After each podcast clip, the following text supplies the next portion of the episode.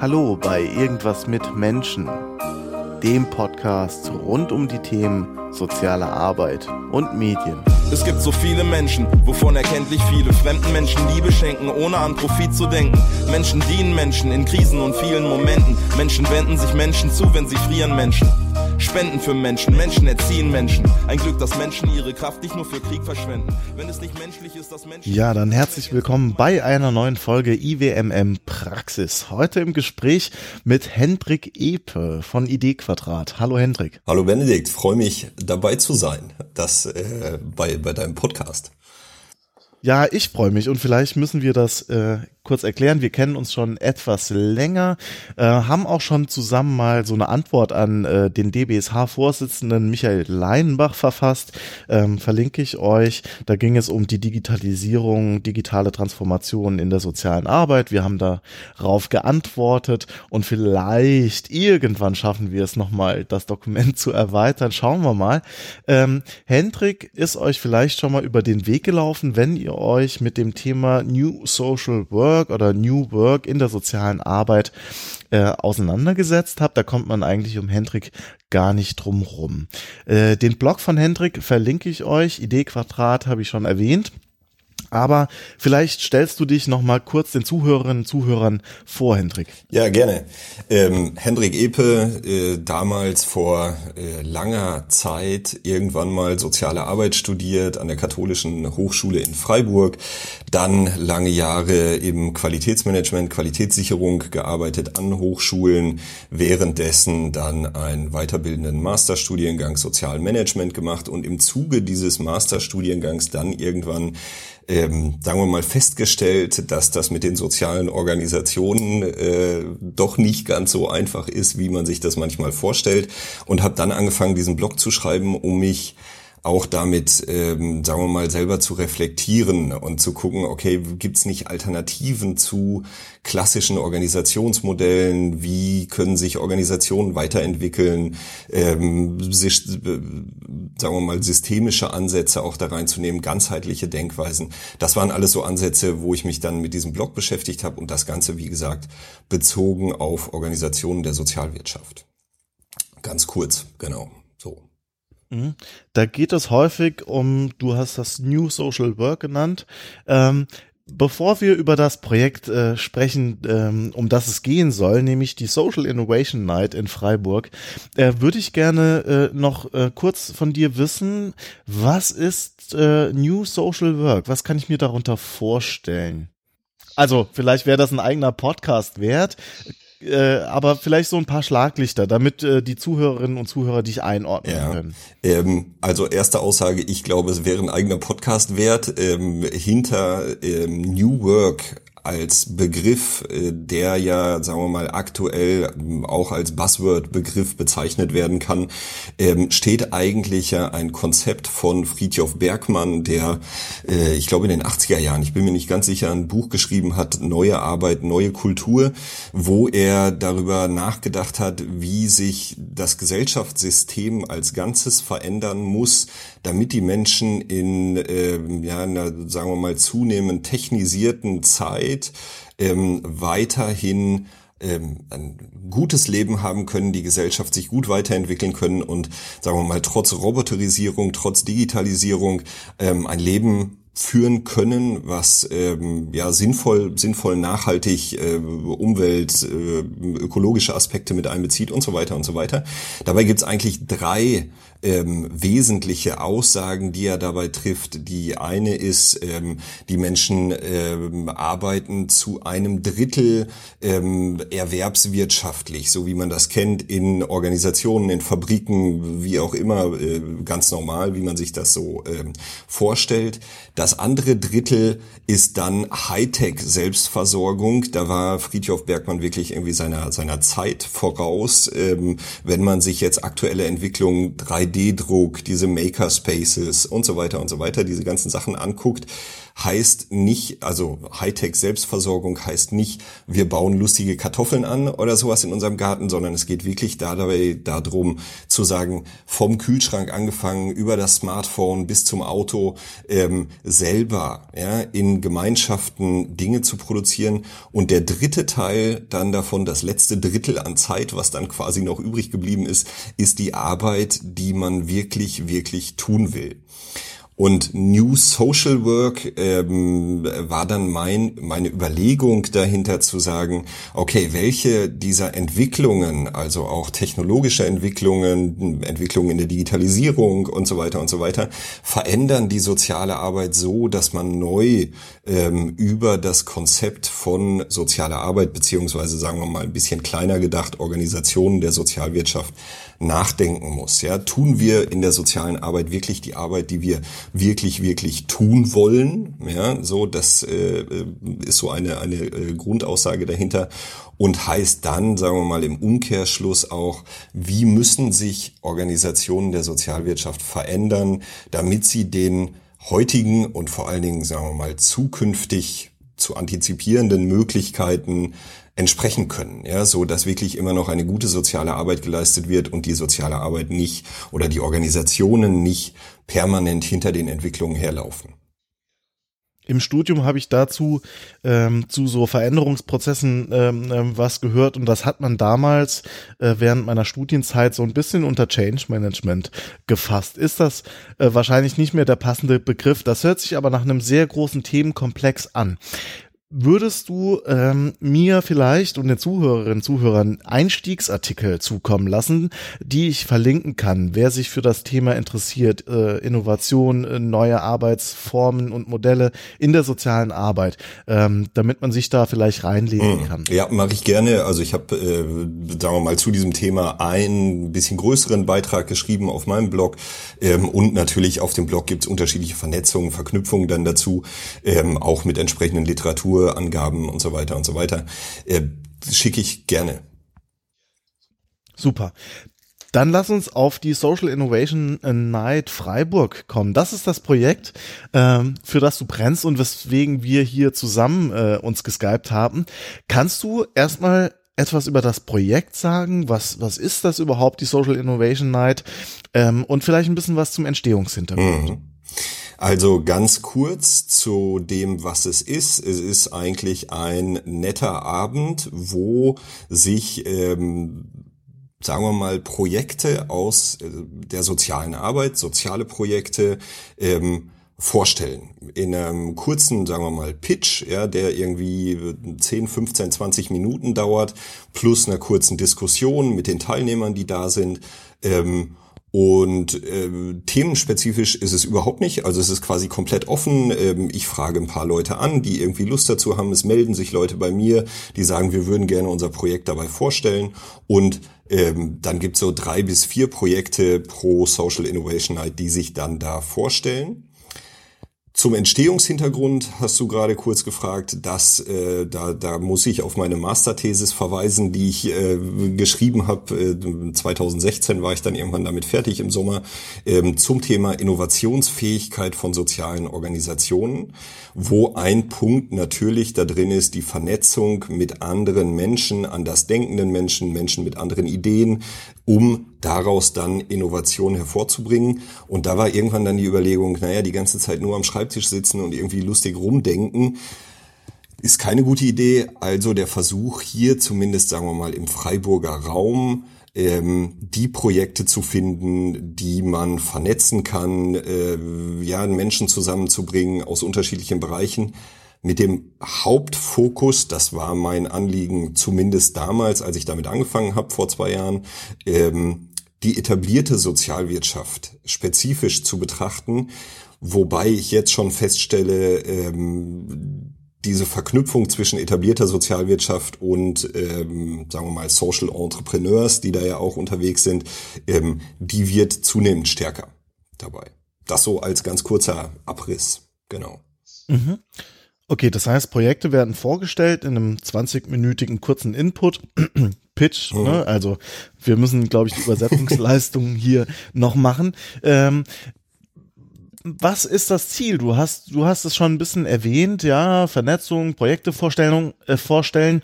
Aber hast du konkrete Ziele, die du an das Projekt, an diese Social Innovation Night äh, knüpfst? Und äh, welche Zielgruppe? Kannst du das noch ein bisschen spezifizieren? Mhm. Sind das nur andere Sozialarbeitende oder sind das eher Führungskräfte? Mhm. Also ähm, Zielgruppe war ganz am Anfang auf jeden Fall die Überlegung, rauszukommen aus diesem Studierendenbereich und schon in die Praxis der sozialen Arbeit reinzugehen, Menschen reinzuholen, die ähm, langjährig im oder länger zumindest im Beruf stehen. Ähm, mit dem Fokus dabei, voneinander zu lernen, ja, auf eine andere Art und Weise voneinander zu lernen. Wenn ich mir Veranstaltungen angucke, die in diesem Bereich ähm, stattfinden, auch hochschulische Verantwortung, äh, ja, irgendwie Versammlungen, Veranstaltungen, da muss ich immer ein bisschen vorsichtig sein, weil ich jetzt an der katholischen Hochschule selber arbeite, da äh, muss man immer ein bisschen äh, gucken dabei. Dann sind diese Veranstaltungen, sagen wir mal, sehr äh, gesteuert. Ja, da stellt jemand irgendwelche Studien vor, die die Teilnehmer sitzen im Publikum und hören zu.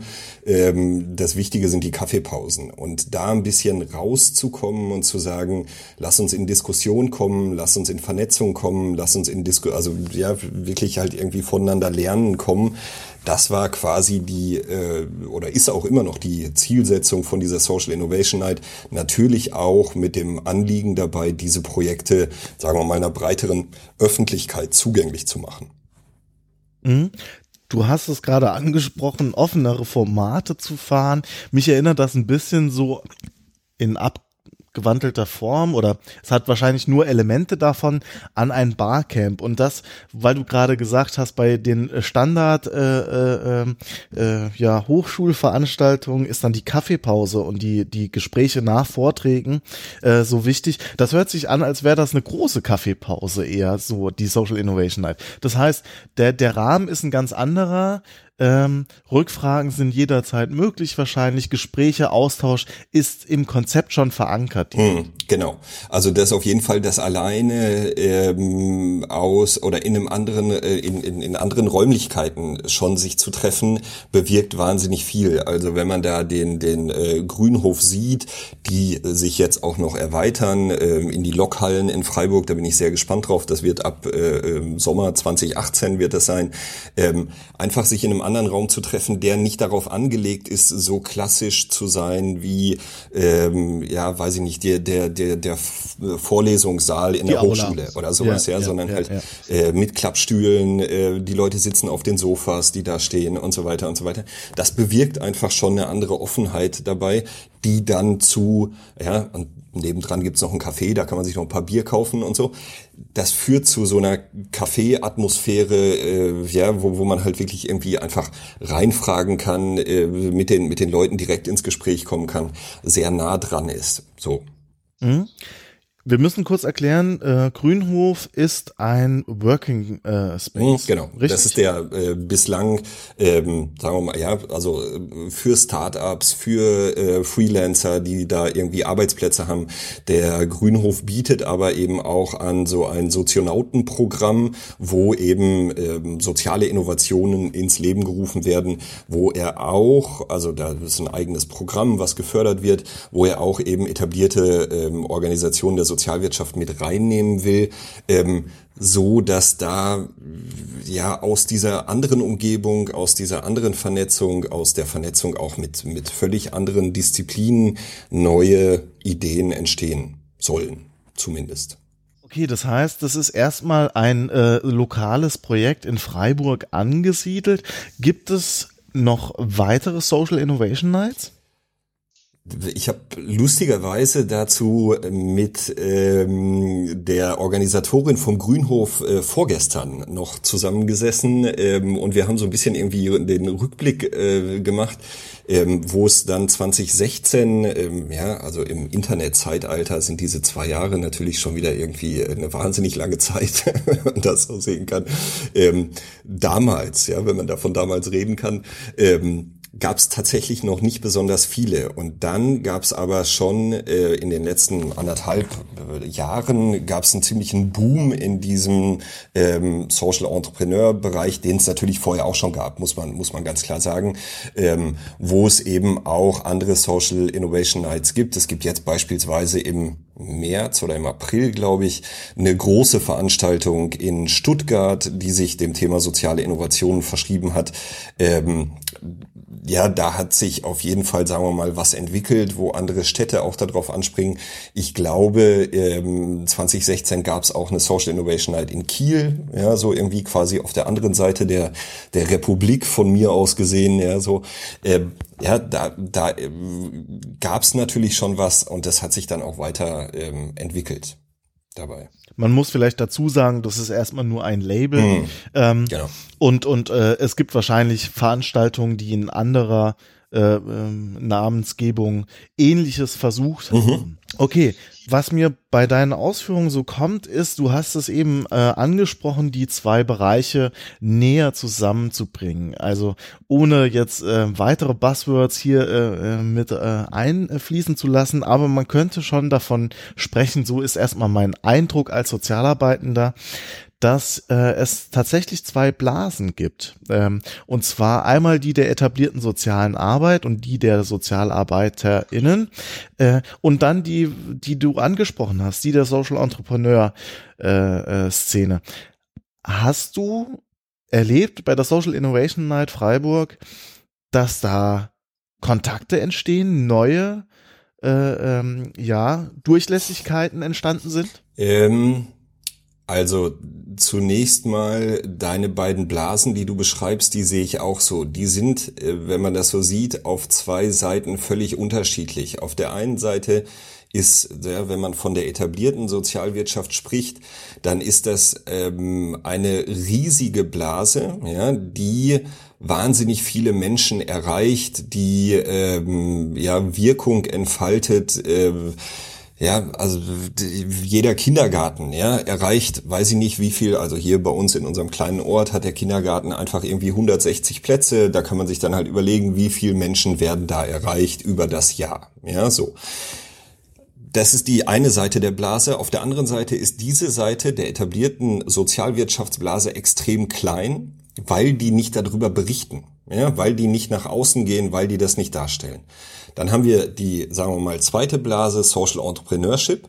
Die hat eine riesige Kommunikationsblase. Ja, die berichten darüber, die kriegen Finanzierungen, die kriegen Gelder, alles Mögliche, was da irgendwie in, diese, in diesen Bereich reinfließt, äh, politische Programme und so weiter und so weiter. Wenn man dann aber hinsichtlich der Wirkung schaut, ja, also wie viele Menschen werden durch die ähm, Social Entrepreneurs, klassische Social Entrepreneurs erreicht, dann sieht die Blase, sagen wir mal, relativ ähm, überschaubar aus. Ja, so. Und das finde ich als ersten Unterscheidungspunkt da schon mal relativ relevant. Ne, relativ relevant klingt blöd, ja, so irgendwie, aber finde ich relevant dabei, irgendwie da drauf zu gucken, ähm, um dann einordnen zu können, ja, okay, was, was, wo, wo gibt's denn Lern- und, und Vernetzungsmöglichkeiten dabei? Und ähm, wenn ich ein Beispiel von einem Projekt äh, bringen kann, ähm, das Projekt Young Caritas, äh, Caritas, Young Caritas hat sich äh, vorgestellt bei der bei der Social Innovation Night, ähm, dass da versucht die Caritas ähm, junge Menschen äh, im Ehrenamt äh, zu unterstützen, zu vernetzen. Die machen schon eine sehr sehr gute Öffentlichkeitsarbeit, das muss man ganz klar sehen. Aber man muss halt daneben stellen, dass die Caritas einfach eine Organisation ist, wenn man das als eine Organisation betrachten kann, ist alles immer ein bisschen komplex dabei, die, ich weiß nicht, ich meine irgendwo 600.000 Mitarbeiter hat. Ja, so irgendwie ein riesen äh, was dabei ist, wo sich oder wo dieses, sagen wir mal, Caritas interne Start-up, Young Caritas, eigene Probleme hat, in, ja, sich in die Struktur einzuordnen und so weiter und so weiter. Aber die Wirkung die entfaltet wird über verschiedene Caritas-Verbände, angefangen von, von kleinen Verbänden irgendwo auf dem Land, äh, in den Städten und so weiter, die ist riesig groß. Ja, so irgendwie. Ohne dass das irgendwie so wirklich nach, nach, nach außen dringt.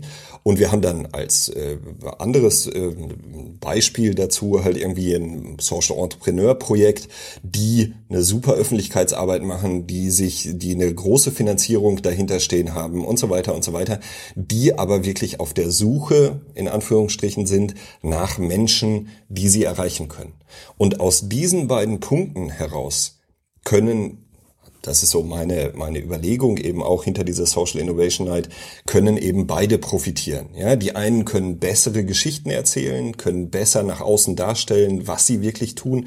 Und die anderen können von der etablierten Sozialwirtschaft lernen, wie komme ich denn an diese ganzen Menschen ran, ja, weil da einfach riesige Strukturen aufgebaut sind und meine ja, Vision ist tatsächlich halt irgendwie vielleicht diese beiden Blasen so ein bisschen zu durchbrechen ähm, und, und äh, ja auch die etablierte Sozialwirtschaft, deswegen das Thema Innovationsfähigkeit, ja, innovationsfähiger zu machen.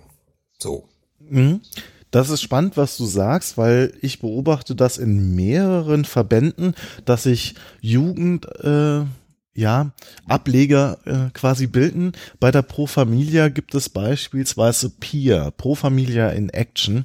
Und das richtet sich auch tatsächlich an ehrenamtlich Engagierte, neue Aktionsformen, neues Auftreten, eher nach außen gerichtet, eher junges Publikum ansprechend. Ähm, und das ist ganz spannend, was du berichtest. Ich glaube, sowas gibt es bestimmt auch beim DRK und anderen. Ähm, ja, also und und das ist ist, ist spannend, weil es ähm, neben der Organisation ähm, etwas außerhalb der Organisation stehend wächst, mhm. ja, ähm, weil die Organisationsstrukturen zum Teil auch verständlicherweise durch die Struktur äh, träge, langsam, da muss alles wohl bedacht sein. Jeder, jeder beispielsweise, äh, um in, in Kommunikationsstrategie zu denken, jeder Post muss quasi wohl durchdacht sein, wenn ein Bundesverband etwas raushaut, dann muss das Hand und Fuß haben, zehn Unterschriften müssen drunter sein, so. Ne? Und ähm, das ist interessant, dass da so, so ja, bottom-up äh, Dinge am Entstehen sind. Wir wollen nochmal auf die Social Innovation Night zurück kommen. Was hast du ähm, bei der Vorbereitung, bei der Initiierung ähm, ja für positive und negative Erfahrungen machen dürfen? Und äh, die wichtige Frage, aus was für Fehlern hast du gelernt? Mhm. Ähm, ja, das, also als ich angefangen habe, war das ja tatsächlich nur so eine Idee und ähm, zu, zu, zu sagen, irgendwie irgendwas müssten wir mal machen, damit man mal die Sachen ein bisschen näher zusammenbringen kann und halt irgendwie ein bisschen besser vernetzen kann. Ähm, das, was ich am Anfang am allerschwersten fand, war, auf die Leute zuzugehen. Also einfach nachzufragen. Ja, also wirklich einfach, was weiß ich, die, die E-Mail, jeder hat irgendeine E-Mail-Adresse oder ist irgendwie so erreichbar. Man muss es ja noch nicht mal irgendwie telefonisch machen. Ja, so irgendwie, wenn man da, das sich nicht traut. Und das war bei mir so, wo ich ja gedacht habe, ja, okay, komm, ich frag mal die Leute, die ich so kenne und so. Daraus hat sich quasi auch die erste Social Innovation halt ergeben. Das hat wunderbar funktioniert, weil dann das, was ich gesehen habe, gegebenenfalls auch gelernt habe dabei, wenn man die Leute direkt anspricht, dann haben die auch Lust dazu. Ja, man muss denen dann noch ein bisschen Angst nehmen. Man muss halt irgendwie, wenn man so eine Veranstaltung halt irgendwie ähm, aufzieht, das habe ich also auch irgendwie festgestellt dabei, immer als, ähm, als Ansprechpartner da sein, ja, so irgendwie immer wieder eine kurze E-Mail schicken, mal kurz irgendwie anrufen, zu sagen, ist alles okay, wie sieht's aus? Äh, wir haben dann zusammen mit dem Grünhof auch so ein kleines, sagen wir mal, Rahmenpapier erstellt, wo wir gesagt haben, die Präsentation sollte so und so aussehen, die dürfte nicht länger als dies und jenes sein. Also den, den Teilnehmern so, ein, so einen kleinen Rahmen vorzugeben, das beruhigt alle, auch mich. Ja, so irgendwie, wo ich dann irgendwie gedacht habe, okay, es ist, es kann eigentlich gar nicht viel schiefgehen, ähm, weil es gibt nichts, was irgendwie schiefgehen könnte, da irgendwie dabei.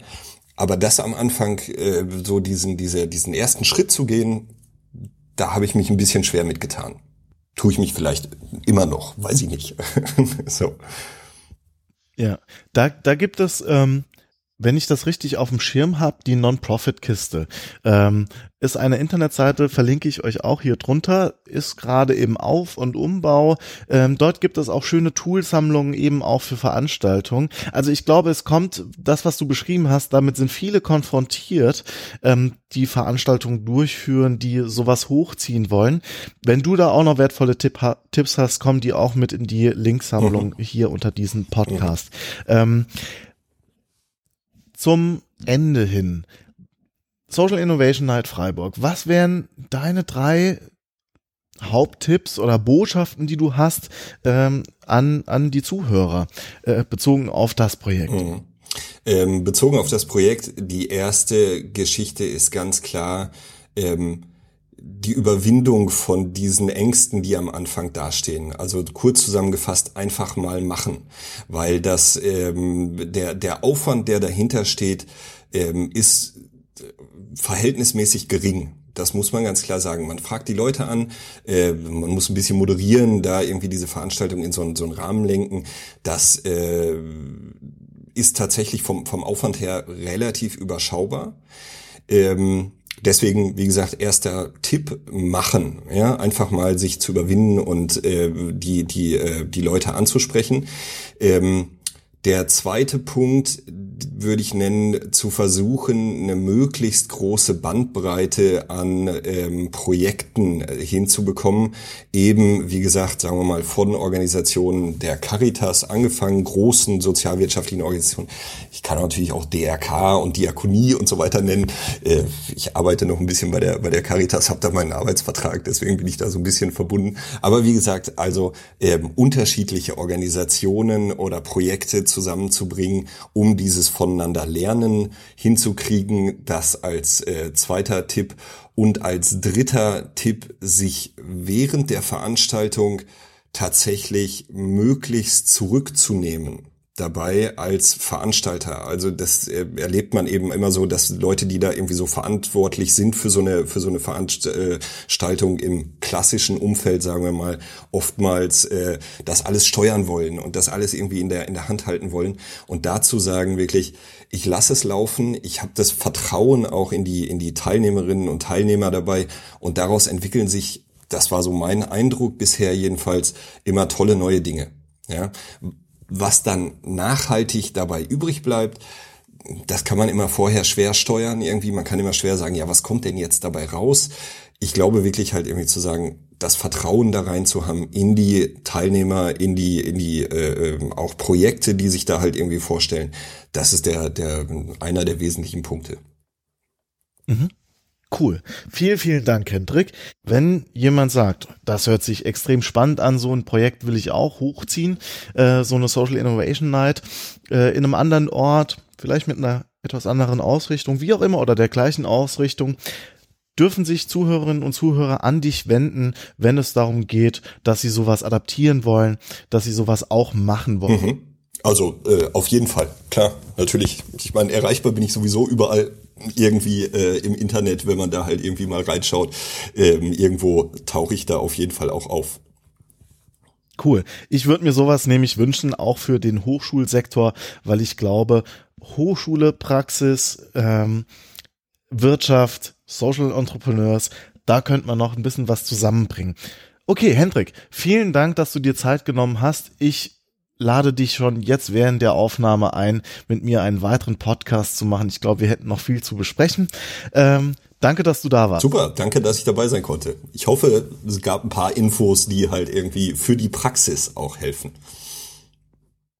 Das hoffe ich auch. Und für euch noch ein kurzer Hinweis. Mit Christian Müller starte ich ein neues Podcast-Format Call und Kaffee. Informiert euch mal drüber. Dort versuchen wir genau das, was wir eben auch im Podcast besprochen haben, nämlich äh, ja, zwei Blasen etwas näher zusammenzurücken. Die Social Entrepreneur Szene und die soziale Arbeit, klassische soziale Arbeit. Ähm, wird spannend. Äh, verfolgt das weiterhin und ich danke euch fürs Zuhören. Bis bald.